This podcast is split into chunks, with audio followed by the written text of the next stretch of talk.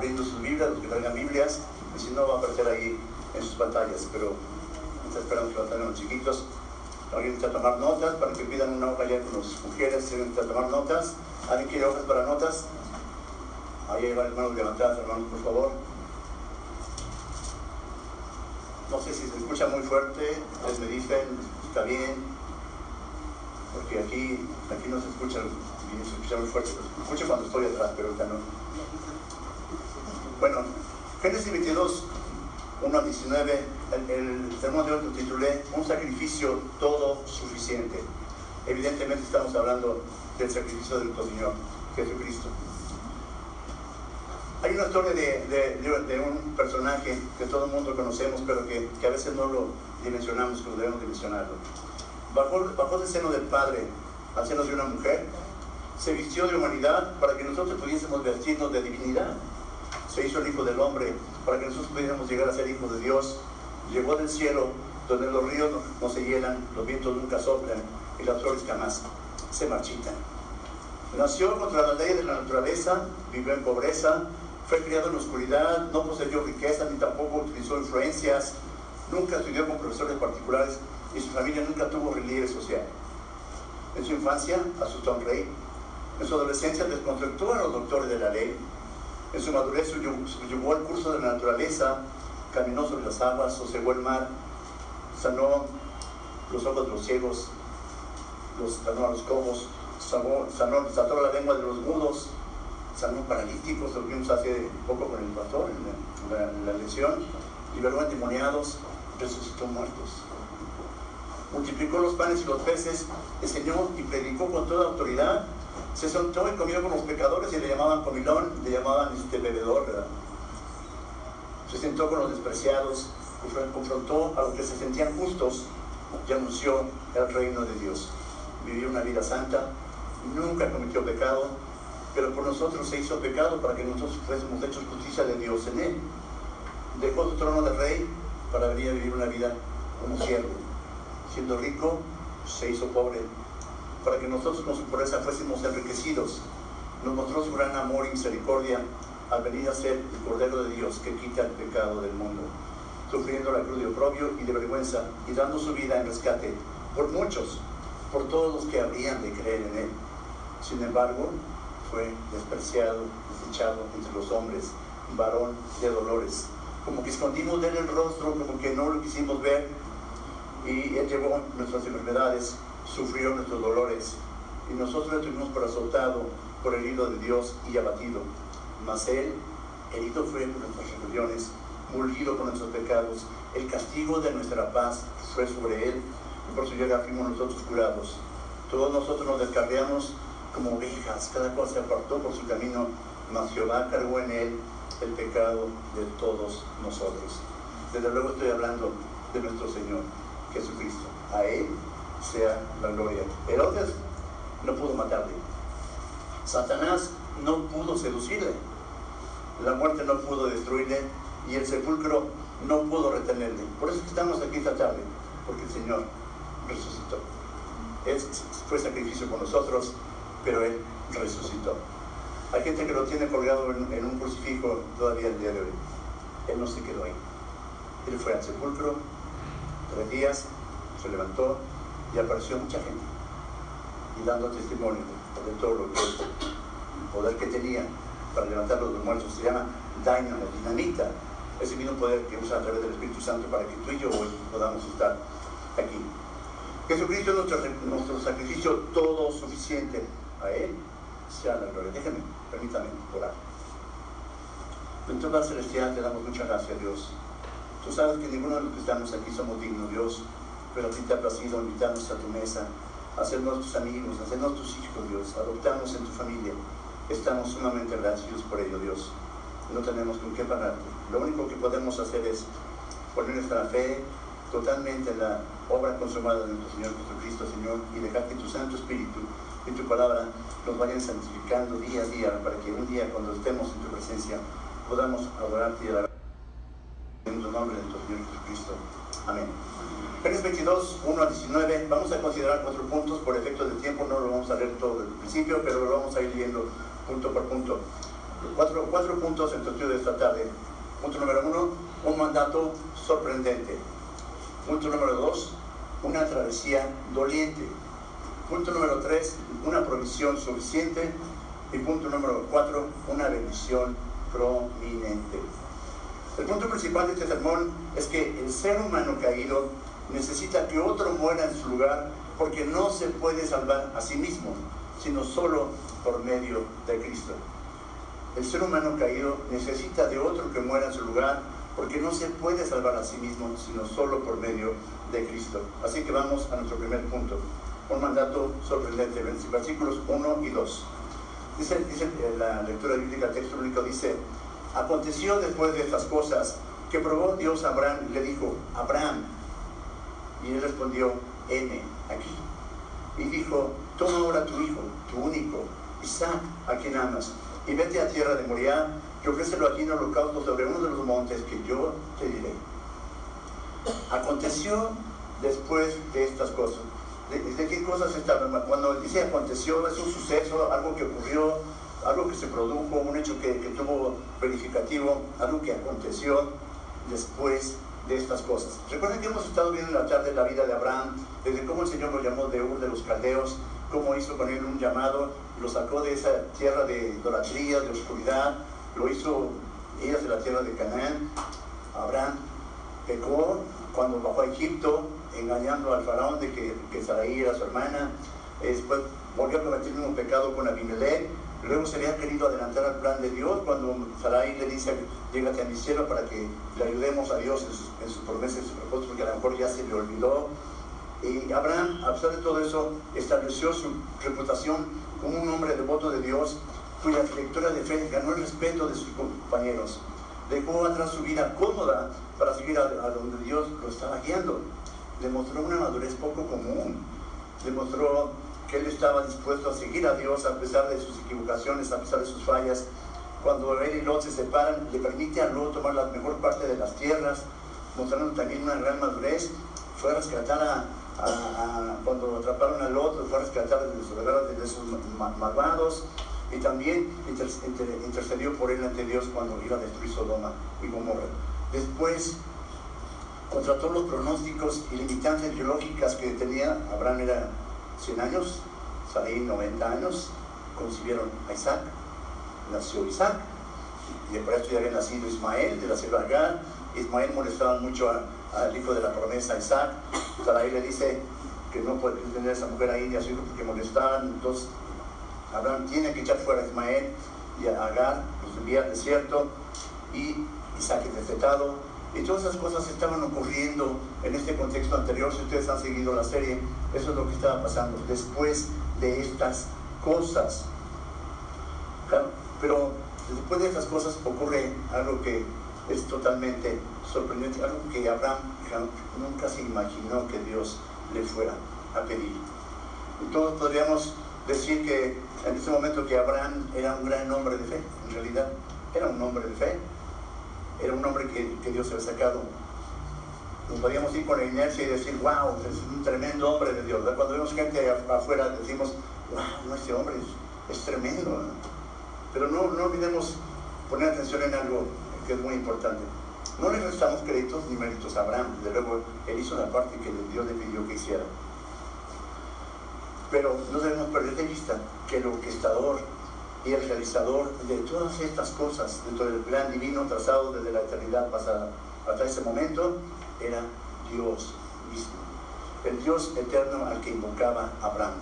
Cuando tú llegaste aquí a la iglesia, cuando nosotros llegamos a Cristo, no fue porque nosotros estuviéramos buscando a Dios, fue porque Él ya nos había estado buscando a nosotros. Y porque Él ya ha estado trabajando en nuestras vidas con anterioridad para que podamos llegar a este momento. Y en el mismo caso de Abraham, Dios había hecho un llamado y había procurado que todas las cosas ayudaran a Abraham a crecer en su conocimiento y en su fe. Dios había querido establecer su reino en la tierra por medio de Adán y Eva, y Adán y Eva, ya lo decía Paco en la mañana, fallaron. Dios lo quiso hacer después a través de Noé, y Noé también falló. Y ahora era el turno de Abraham.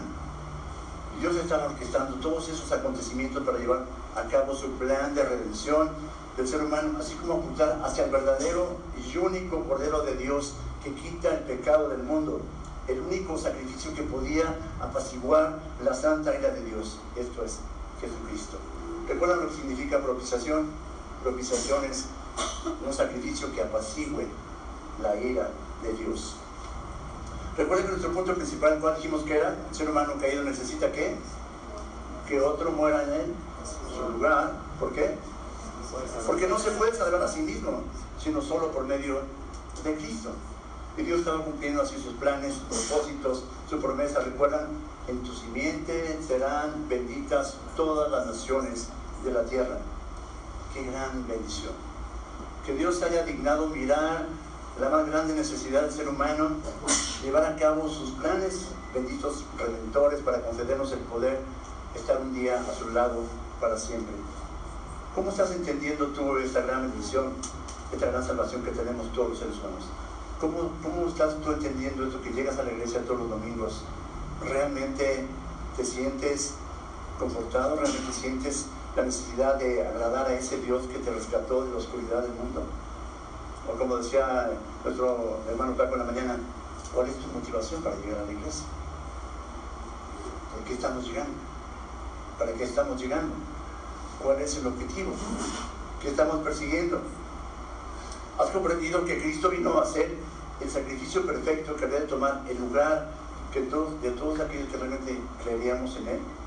Cristo tomó el lugar de Erika, de Raúl, de Lalo, de Paco, el mío, cuando nosotros debimos haber sido que estábamos, debimos haber estado en esa cruz.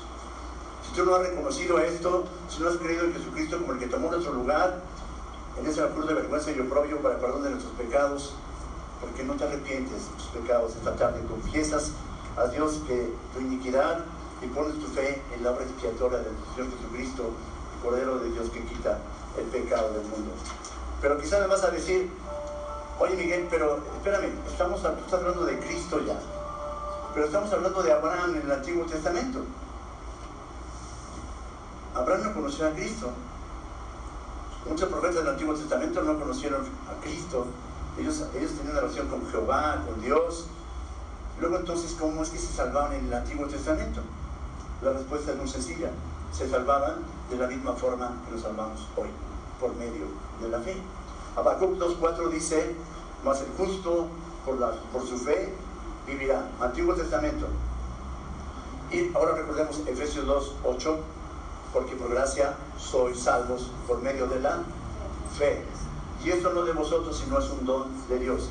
Nuevo Testamento ha sido la fe en Dios, la fe en Jesucristo, porque Jesucristo mismo es Dios. Ahora bien, dice que después de estas cosas, ya hicimos un recuento de todo lo que había pasado previamente. ¿Qué pasó después de estas cosas? Aconteció después de estas cosas que probó Dios a Abraham y le dijo, Abraham, y él respondió, heme aquí. Y le dijo, toma ahora tu hijo, tu único, Isaac, a quien amas, y vete a tierra de Moriah, y ofrécelo allí en holocausto en uno de los montes que yo te diré. Según lo vemos en el texto, Abraham no había recibido revelación de Dios por algún tiempo, habían pasado varios años en que Abraham no había recibido revelación de parte de Dios, le había dicho que iba a tener un hijo, y había llegado Isaac, y había pasado todo esto que ya vimos, que su descendencia iba a ser como el polvo de las, como las estrellas y la del mar, Ismael había llegado y lo habían echado fuera, todo eso ya lo vimos. Pero ahora Dios le dice, toma ahora tu hijo, tu único Isaac, a quien amas, y ofrécelo en holocausto en la tierra de Moría, en, sobre un monte que yo te diré. Y Abraham diría, ¿qué? Señor, no escuché bien.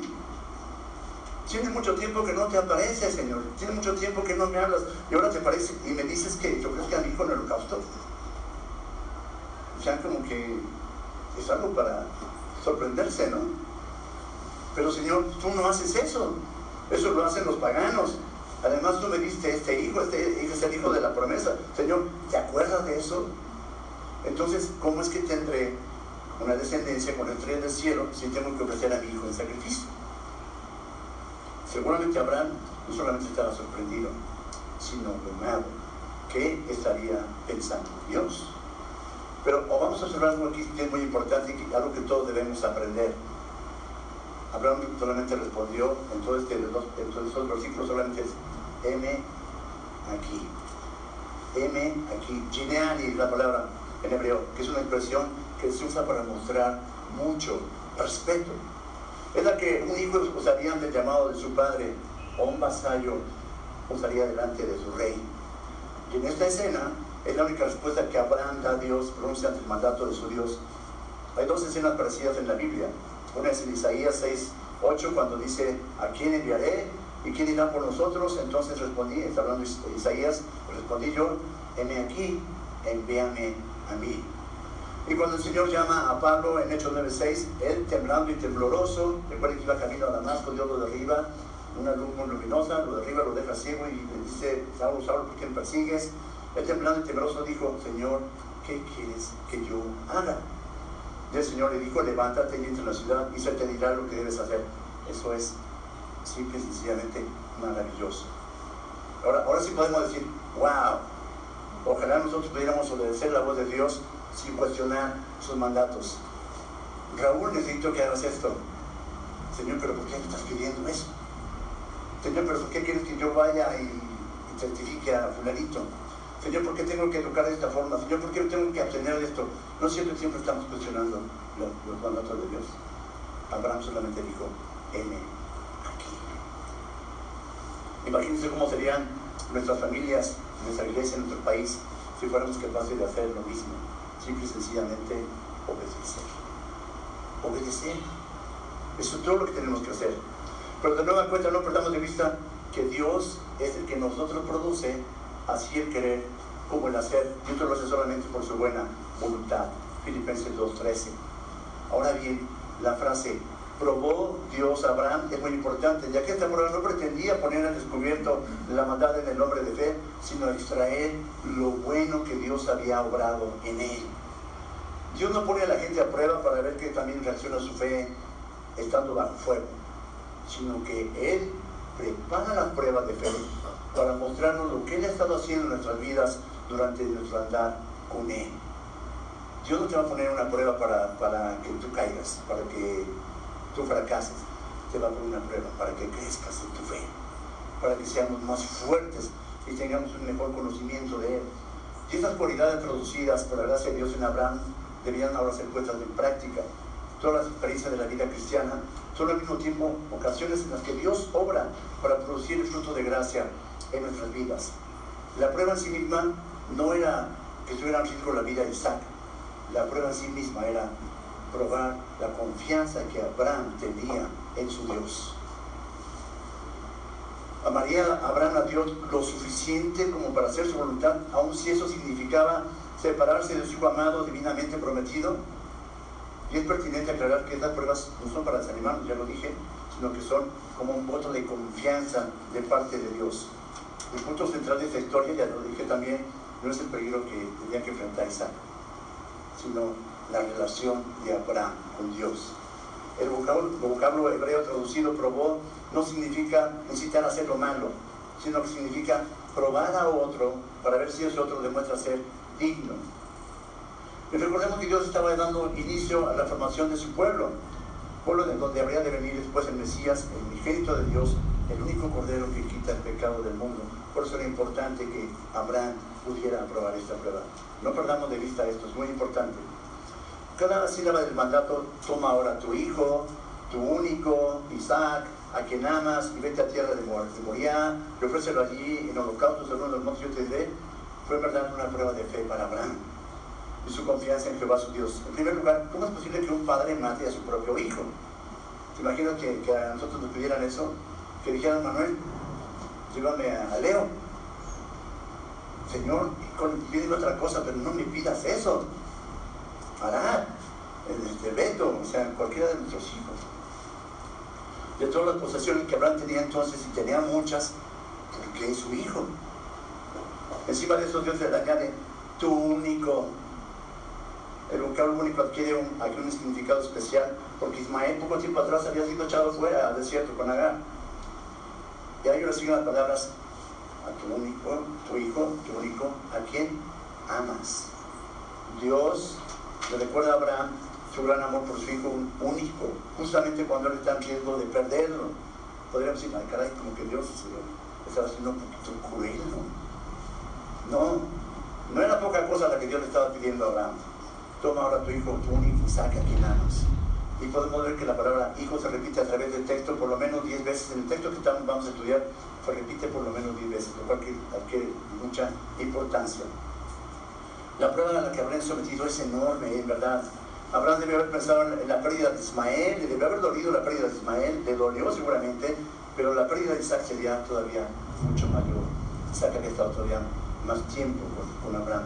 Dios dijo, Abraham, toma tu hijo, a quien amas, y cada una de esas palabras estaba resonando seguramente en la cabeza de Abraham, palabras que denotaban más que un, que un mandato, era una petición de parte de Dios, una indicación de que Dios valoraba el costo de lo que estaba pidiendo. Por eso estaba enfatizando Isaac, tu, tu único hijo, a quien amas. Estaba enfatizando eso para que Abraham estuviera meditando que Dios no tenía propósito de destruir a Isaac, sino de probarlo a él. En este pasaje la palabra amor se menciona por primera vez en las escrituras. Y no es casualidad, ya que el amor de un padre piadoso por su hijo es decir, forma un reflejo del amor existente entre las personas de la Trinidad y en particular del amor del Padre por su hijo unigénito, Jesucristo, a quien él, el Padre, ama. Si Abraham amó a Isaac, y sin duda lo hizo, imagínate cuánto más profundamente Dios amaba, Dios el Padre amaba a Jesucristo, su único Hijo. En el Evangelio de, Juan, la primera palabra de, uso de la palabra amor se encuentra en el primer versículo que todos lo sabemos, Juan 3:16, porque de tal manera amó Dios al mundo que ha dado a su Hijo unigénito para que todo aquel que en él cree no se pierda, mas tenga vida eterna. El amor del Padre por el Hijo se refleja en el amor del Padre por el mundo. Aquel que amó a su Hijo también nos ama, aunque que nosotros seamos dignos de ese amor. Dios no nos trajo aquí por dignos a ninguno de nosotros, nos trajo por viles, por insensatos, por eh, malos. Ninguno de los que estamos aquí estamos aquí por buenos. Esto es un hospital, ya lo dice el pastor cada, cada sermón. Todos somos pecadores. Esta prueba, estaba tocando el punto más lleno de Abraham, porque al tocar a Isaac, en un sentido, Dios estaba tocando la línea de los ojos de Abraham no había una prueba mayor que aquella que implicaba que el heredero de la promesa pudiera ser puesto en holocausto. Un holocausto era un sacrificio que se daba a Dios, un animal que tenía que morir y tenía que ser quemado. Y, la pregunta que Abraham tenía que formularse ahora, ¿amo a Dios más que a este mi hijo que es mi gran amor humano? Es una pregunta que seguramente Abraham se formuló. Cuando Dios te pide dejar algo, tendrías que pensar, ¿amo a Dios más de lo que le está pidiendo que deje. Amamos nuestras posesiones, ¿no es cierto? Amamos nuestra vida familiar, ¿no es cierto? Amamos muchas cosas que no queremos dejar.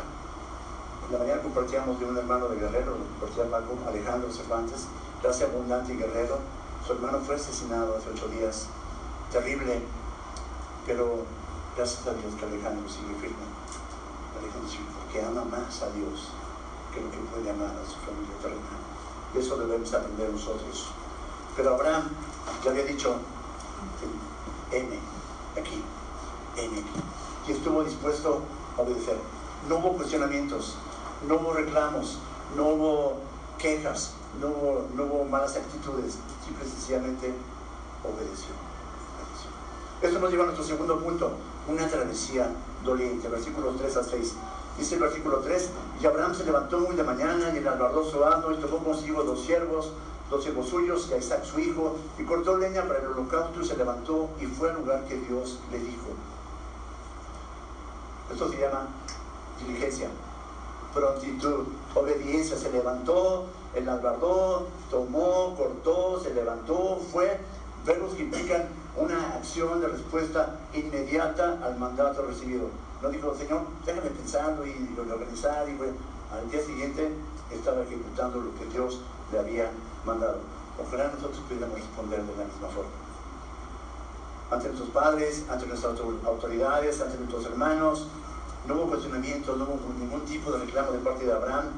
Abraham no pasó por el departamento de queja de los patriarcas a dejar su, su nota para quejarse de Dios, sino que simplemente obedeció y comenzó la travesía hacia el lugar que Dios le había indicado. Y solo Dios y él sabían lo que pasaba por su mente en esos momentos.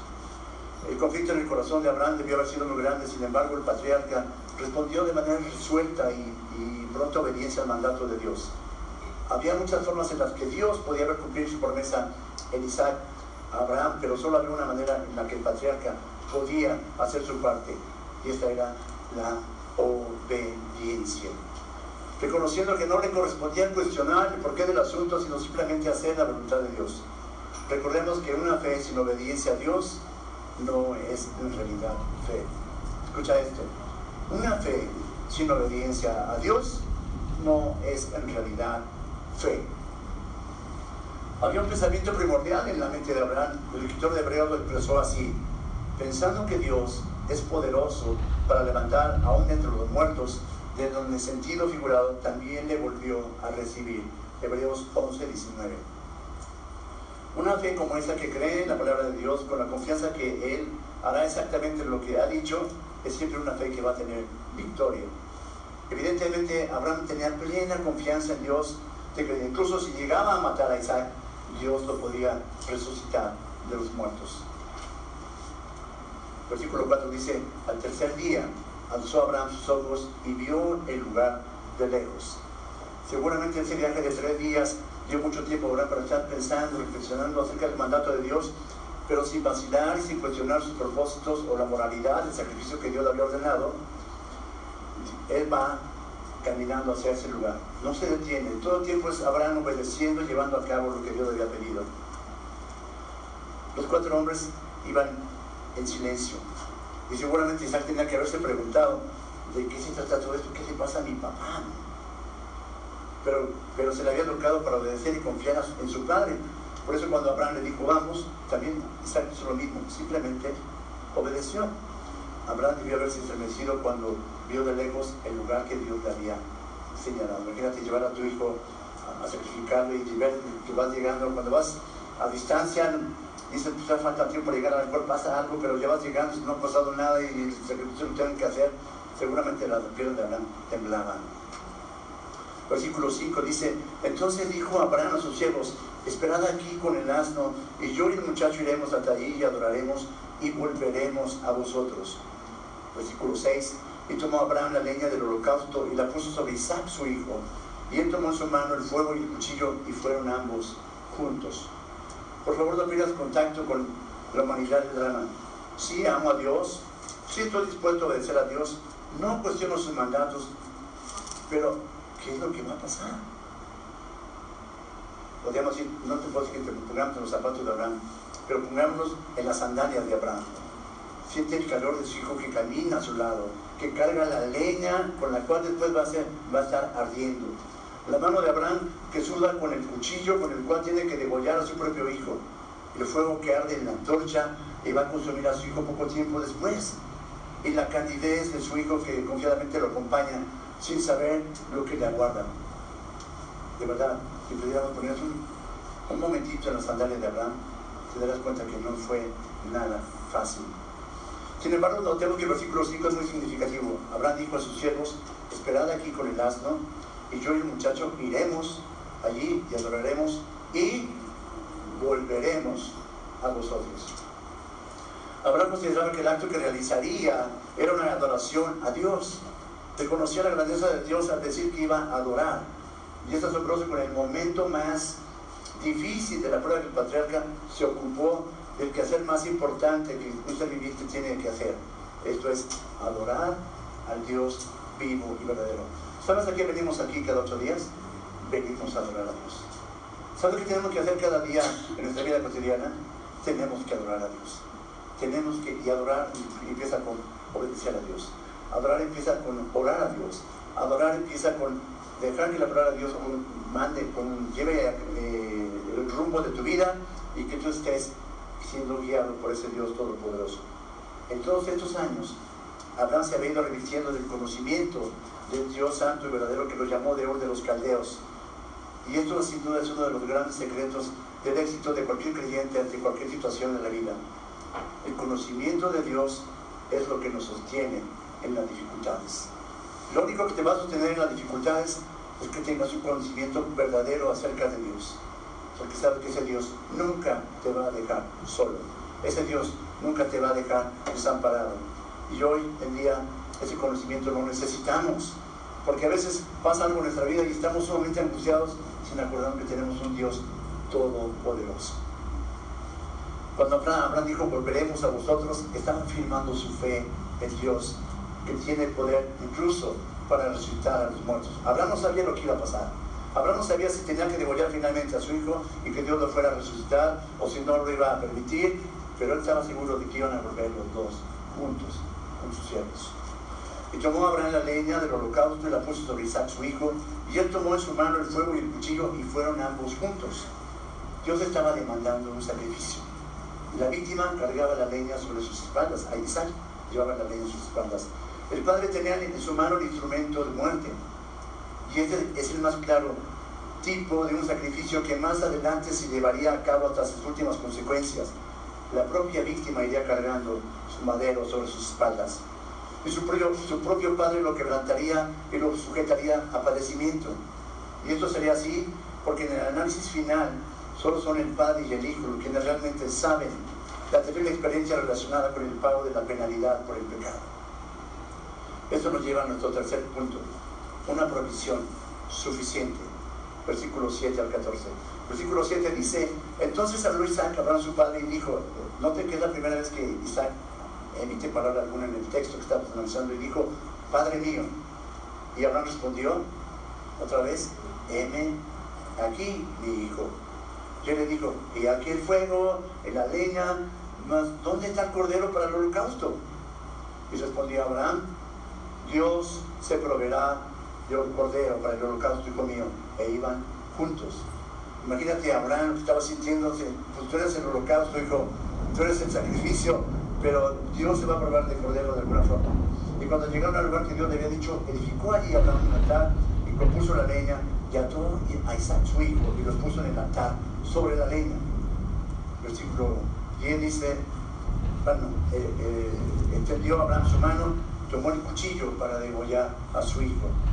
Entonces el ángel de Jehová le dio voz en el cielo y dijo, Abraham, Abraham. Y él respondió otra vez, heme aquí. Y dijo, no extiendas tu mano sobre el muchacho, ni le hagas nada, porque ya conozco que temes a Dios, por cuanto no me rehusaste tu hijo, tu único.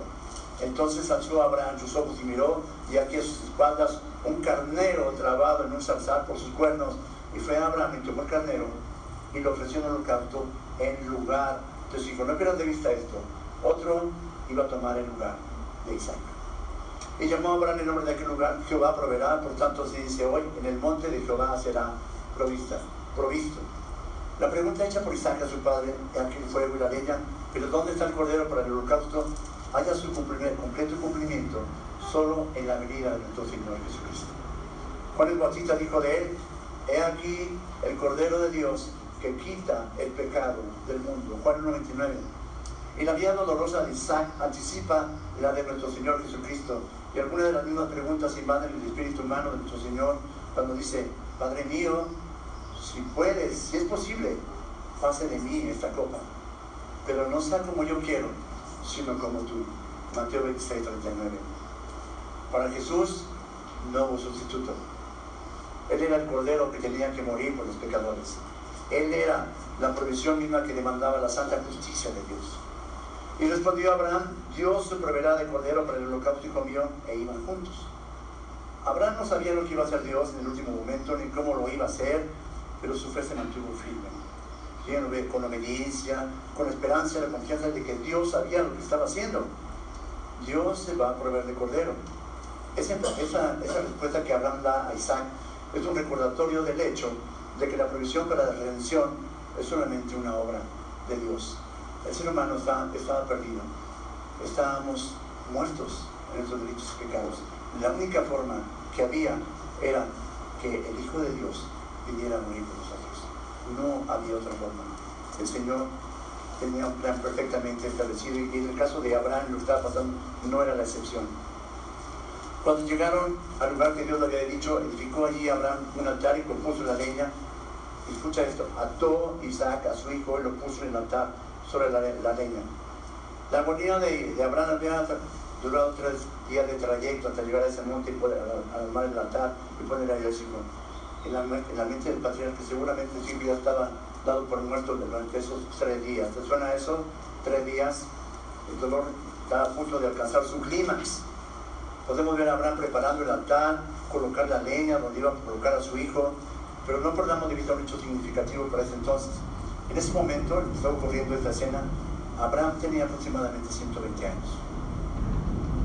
Podemos decir que era, estaba un poco viejito. Isaac tendría aproximadamente unos 20 años, aunque Abraham le llama muchacho, Isaac estaba en la plenitud de su, de su juventud, 20 años. ¿Cómo es posible que Abraham pudo atar a Isaac y ponerlo sobre la leña y dejar que todo ocurriera así? Isaac podía haberse lo opuesto si lo hubiera querido, no dejar que lo atara, pero no lo hizo, sino que cayó y obedeció a su padre. Qué importante es el ejemplo de los padres para los hijos. Qué importante es la actitud con que los hijos nos vean reaccionar ante una prueba. Qué importante es que vean que tenemos confianza en el Dios Todopoderoso. ¿Te recuerda esto a algo, a alguien?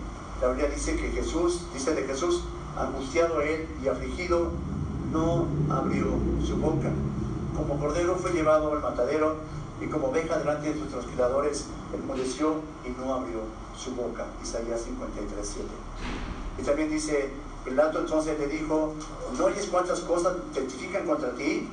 Pero Jesús no le respondió una palabra, de tal manera que el guardador se maravillaba mucho. Mateo 27, 13, 14.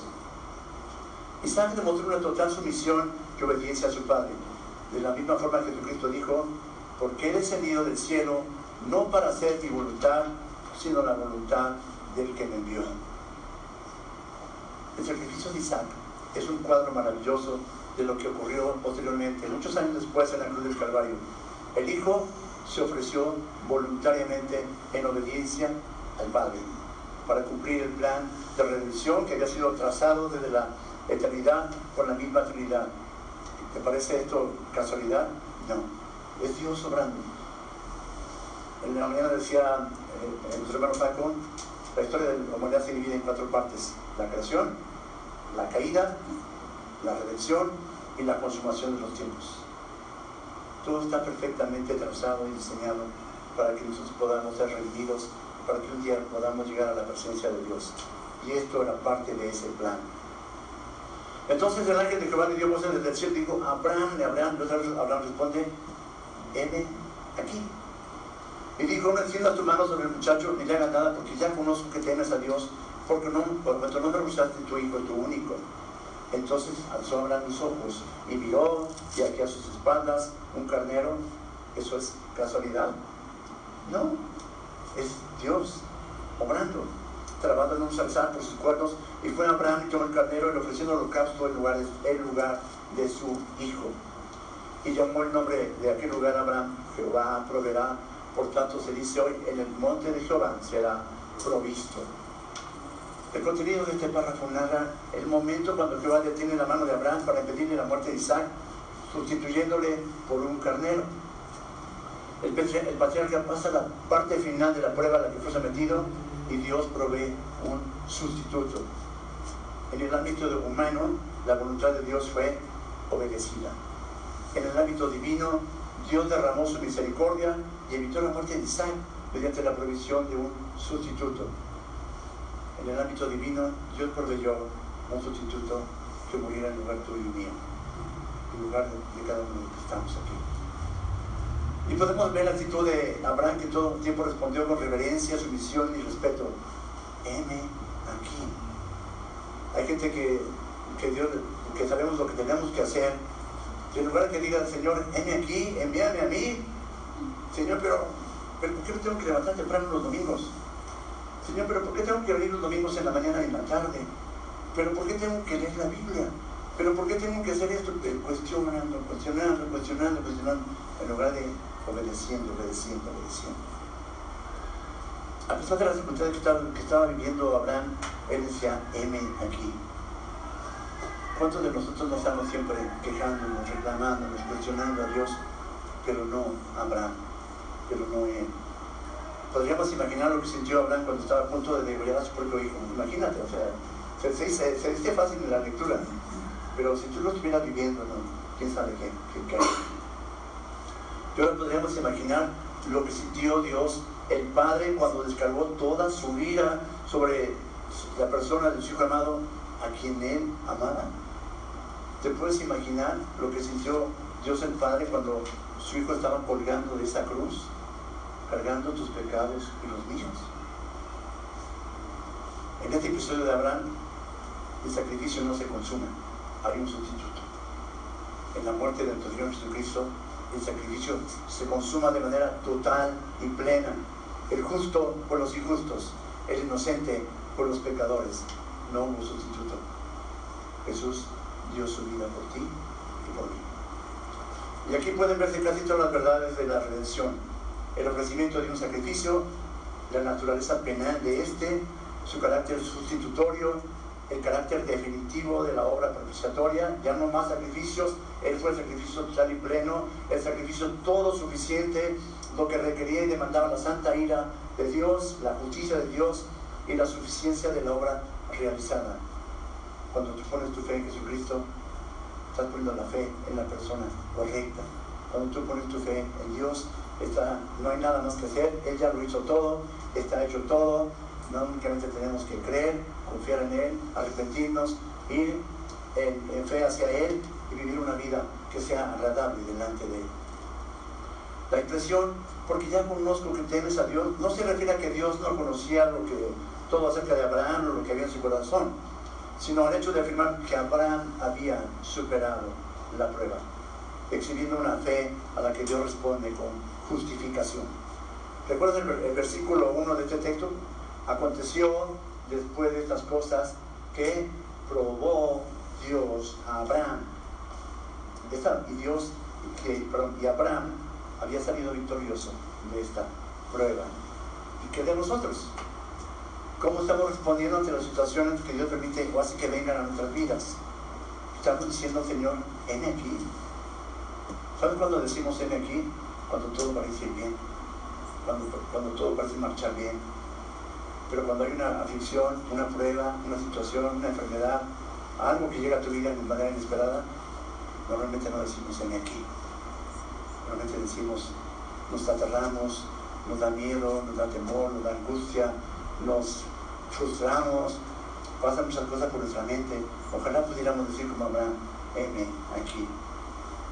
Dice que Abraham ofrece ese cardero, otra vez ofrece en lugar de su hijo. Esto nos habla del concepto de la expiación vicaria que encontraría su cumplimiento total en la muerte de nuestro Señor Jesucristo. Jehová eh, llamó a Abraham el nombre de aquel lugar, Jehová proveerá. Por tanto se dice hoy, en el monte Jehová, el monte de Jehová será provisto. El nombre dado por Abraham al lugar del sacrificio señala la divina provisión de la salvación del pecador mediante el antitipo, esto es decir, mediante el Señor Jesucristo, que ha provisto el único sacrificio mediante el cual, por la fe, puede obtenerse el perdón por los pecados. Ahora déjame decirte algún dato interesante. Dios dijo a Abraham que fuera a la tierra de dónde? La tierra de Moriah, a donde el Señor le mandó a Abraham que se dijera por oficiar a Isaac en holocausto. Esta, tierra de Moriah se asocia tradicionalmente con Jerusalén. Y es el lugar donde muchos años después iba a ser levantado el templo de Salomón. Y desde ese mismo lugar podía verse el Gólgota o el monte Calvario. ¿Te parece casualidad? No. Dios estaba apuntando elementos importantes para hacernos ver la importancia de lo que estaba ocurriendo en esta escena. Dios combinaría la escena del sacrificio del Cordero provisto por él, por el Padre mismo, donde se tendría que beber esa copa de la ira de Dios. Todo estaba íntimamente conectado, relacionado en el bendito plan redentor de Dios. Sorprendente, ¿no? Y ahora vamos a nuestro último punto, el cuarto punto, una promesa prominente, versículos 15 al 19 versículo 15 dice, y llamó el ángel de Jehová a Abraham por segunda vez del cielo, y dijo, por mí mismo he jurado, dice Jehová, por cuanto has hecho esto y no me has rehusado tu hijo, tu único hijo. De cierto, te bendeciré. Y multiplicaré tu descendencia como las estrellas del cielo y como la arena que está a la orilla del mar, y tu descendencia pulsará las puertas, las puertas de sus enemigos. En tus simientes serán benditas todas las naciones de la tierra por cuanto le deciste a mi voz. Y volvió Abraham a sus siervos y se levantaron y se fueron juntos a Berseba y habitó Abraham en Berseba. ¿Recuerdas que Abraham le dijo a sus siervos, esperen aquí con el lado, muchachos, yo iremos y adoraremos? Aquí en el versículo 19, y volvió Abraham a sus siervos. Abraham no sabía lo que iba a pasar, pero confiaba en el Dios que estaba en control de la situación. Y él sabía que iba a regresar con sus siervos junto con Isaac. Ya sea que ya sea que lo hubiera tenido que degollar, Dios lo hubiera resucitado, o ya sea que como en este caso Dios proveyó el sustituto. Abraham había salido victorioso de la prueba, aquí lo ha sido sometido, por tanto Dios le reitera su promesa de bendecirlo con una gran descendencia, esa promesa se la ha hecho varias veces, en diferentes formas, pero es la primera vez que Dios hace un juramento, es la primera vez que, como no puede jurar por otro mayor que Él, tiene que jurar por sí mismo. Por mí mismo he jurado, dice Jehová, que por cuanto has hecho esto, y no me ha anunciado tu hijo, tu único hijo, de cierto te bendeciré. ¿Sabes? Dios bendice la obediencia. Dios se agrada en la obediencia. No hay cosa más, grande y más estimada para un padre que sus hijos le obedezcan. Hijo, haz esto. ¿Por qué no te hacer? ¿Dónde dice? ¿Cómo lo dice? Solo sencillamente Dios bendice la obediencia. Curar por sí mismo, al curar Dios por sí mismo está confirmando las promesas hechas a Abraham, todas las promesas que él había hecho anteriormente desde que lo llamó de de los Caldeos. Génesis 22, 17 continúa la nueva promesa de Dios y tu descendencia poseerá la puerta de sus enemigos. Esto significa que Dios dará seguridad a la simiente de Abraham a través de Isaac y la va a proteger de tal manera que permanezca para siempre. Ninguna nación, ningún ejército podrán destruir la descendencia de Abraham. 1946, 48, no recuerdo exactamente, 48, la nación de Israel no existía ya. Pero en 1948 se vuelve a constituir Israel como nación en el Medio Oriente. ¿Casualidad? No. Divino de Dios. Y volvió Abraham a sus siervos y se levantaron y se fueron juntos a Berseba y habitó Abraham en Berseba. Esta historia tuvo un final feliz. Moisés registra que Abraham y seguramente Isaac junto con él, junto con sus siervos, regresan a Berseba. Toda la tensión, toda la angustia en el camino de ida de Abraham, cuando te relajas, después de tener una situación grave, difícil que enfrentar, y la, y la, y la pasas y sales victorioso, ¿No es cierto que estás totalmente relajado? Seguramente Abraham regresaba más fortalecido en su fe, convencido en cuanto a su confianza en Dios, con su hijo sano y salvo a su lado. Y tanto Isaac como sus siervos fueron testigos de que la fe del patriarca en su Dios no era solamente de labios, no era solamente de teoría, era una fe total y absoluta, una fe práctica, una fe obediente. Era una fe activa que estuvo dispuesto a, dispuesta a sacrificar su más grande posesión, su más valioso bien terrenal, hablando de su hijo. Y Abraham salió victorioso de esa prueba. Dios lo había sacado de ese lugar de Ur de los Caldeos, de la oscuridad. Dios dice que nos llamó de las tinieblas a su luz admirable. Y ahora estaba siendo de él un hombre de fe, un hombre que iba a ser recordado en, en las escrituras como el amigo de Dios, como el padre de la fe, y que iba a estar mencionado en lo que mucha gente llama el Salón de la Fama de los Héroes de la Fe en Hebreos 11. Abraham, por la fe, Abraham salió del lugar de donde Dios llamó sin saber a dónde iba. Ahora vemos el contraste. Cuando Abraham salió de Ur de los Caldeos, no sabía a dónde iba. En esta escena vemos a un Abraham que sabe perfectamente a dónde va. Él va a donde su Señor lo lleve. Tú y yo debemos hacer exactamente lo mismo. No sabemos dónde nos va a llevar Dios, pero lo que sí sé es que si voy con Dios, yo voy donde Él me lleve. Tú debes querer ir a donde Dios te lleve. Confiamos plena y total y absolutamente en Él. Un día nos dijeron en la iglesia que estábamos, vamos a orar, porque necesitamos una familia que apoye a Josué y a Rebeca para que vayan a plantar una iglesia, para que vayan a abrir una iglesia. Y toda la iglesia de Roca Eterna estábamos orando, llorando, llorando. No sabíamos quién iba a ser esa familia. Empezamos a hablar pastor en la noche, el papá de Josué me dice, Mike, necesitamos vernos, me urge que nos veamos. El pastor este, fue en seminario, salgo a las 10 de la noche, este, podemos vernos mañana, viernes. No, me urge que sea hoy. Dijo, ay, algo pasó. Algo pasó. Lupita, oye, el pastor, este, algo que yo no sepa. Beto, Miki, algo que yo no sepa. No, todo bien. Le digo, pastor, este, ¿podemos ver mañana? No, tiene que ser solo que sea como a las diez y media, a las once si se puede. Pues igual, algo pasó, seguramente. Llegamos, digo Lupita yo, vamos a orar, y llegamos con el pastor y su esposa. Y nos dice, no te angusties, no, le agrade, es solamente que necesitamos tomar una decisión. Recuerdas que hemos estado orando por una familia que, que fuera a apoyar a Isaac y a Rebeca para plantar una iglesia. Sí, pastor, eso.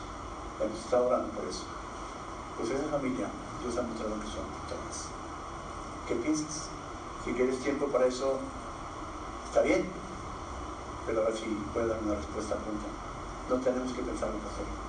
Hemos estado orando por eso estamos listos. Vamos.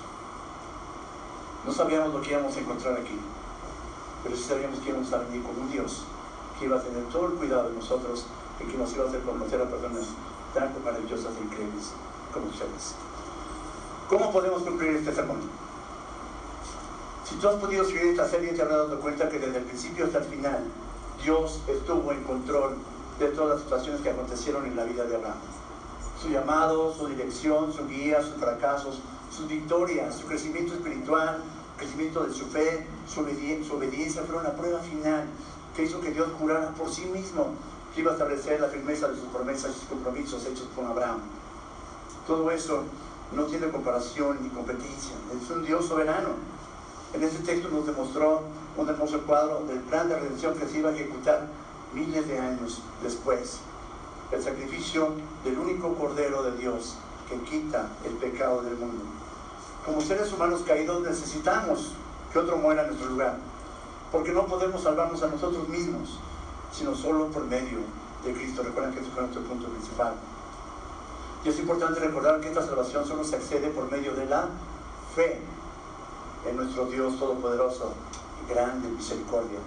El Dios que no escatimone a su propio Hijo para darnos la oportunidad de reconciliarnos con Él, abriéndonos y mostrándonos el camino para poder llegar al Padre, porque es consciente de que nuestra más grande necesidad no es una casa, no es un coche, no es la comida diaria, no es la ropa, no es la escuela de nuestros hijos. Nuestra más grande necesidad es el perdón de nuestros pecados y el arrepentimiento que debe precederle para poder, como Abraham, en forma sumisa y obediente, poder decirle un día, Señor, aquí. Estoy dispuesto a seguirte aunque tenga que sacrificar mi más grande posesión material, lo más valioso, aunque tenga que dejar la comodidad de mi lugar de origen, aunque tenga que recorrer mucha distancia, aunque tenga que pasar por diversas pruebas, solo rogándote Dios que tú permanezcas conmigo para siempre y que podamos servirte de una manera mayor, conocerte de una manera más profunda. Sabiendo que el Señor siempre ha sido y será un gran Salvador para grandes pecadores. ¿Recuerdan cómo se llamó el título de esta serie? Un gran Salvador para grandes pecadores. Si tú no conoces a este Dios que te puede guardar sin mancha y sin caída y que te puede sostener en sus brazos, aun cuando todo se dé en la espalda, te invito a que clames a Él.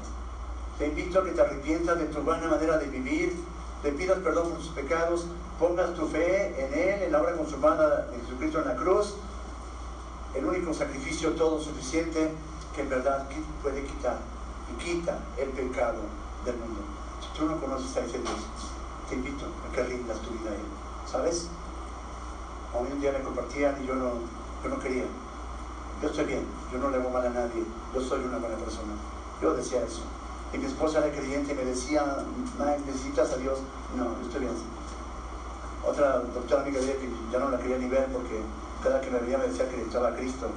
Este, Miguel, usted necesita Cristo. No, estoy bien así. Pero un día, cuando Dios me puso contra el suelo, cuando Dios me puso en una situación complicada y no tuve forma de salir de eso, fue que me, la, me rendí a Dios. Y déjame decirte que esa vida que yo tenía antes quedó atrás. No soy perfecto. Soy, tengo muchos errores, pero tengo un Dios todopoderoso que va trabajando en mi vida todos los días y me hace tener más confianza en Él y me hace vivir con seguridad porque Él está a mi lado y al lado de mi familia y estoy sumamente agradecido. Así que, lo mismo. No te detengas. No esperes a que otros vengan. Llega tú. Un día vamos a estar alabando a Dios en el cielo. Y nos vamos a gozar grandemente de que, de que no volvimos atrás. Nos vamos a gozar grandemente de haber conocido a ese Dios que nos dio la oportunidad de, ser pecadores, pero de sentarnos a su mesa. Vamos a orar.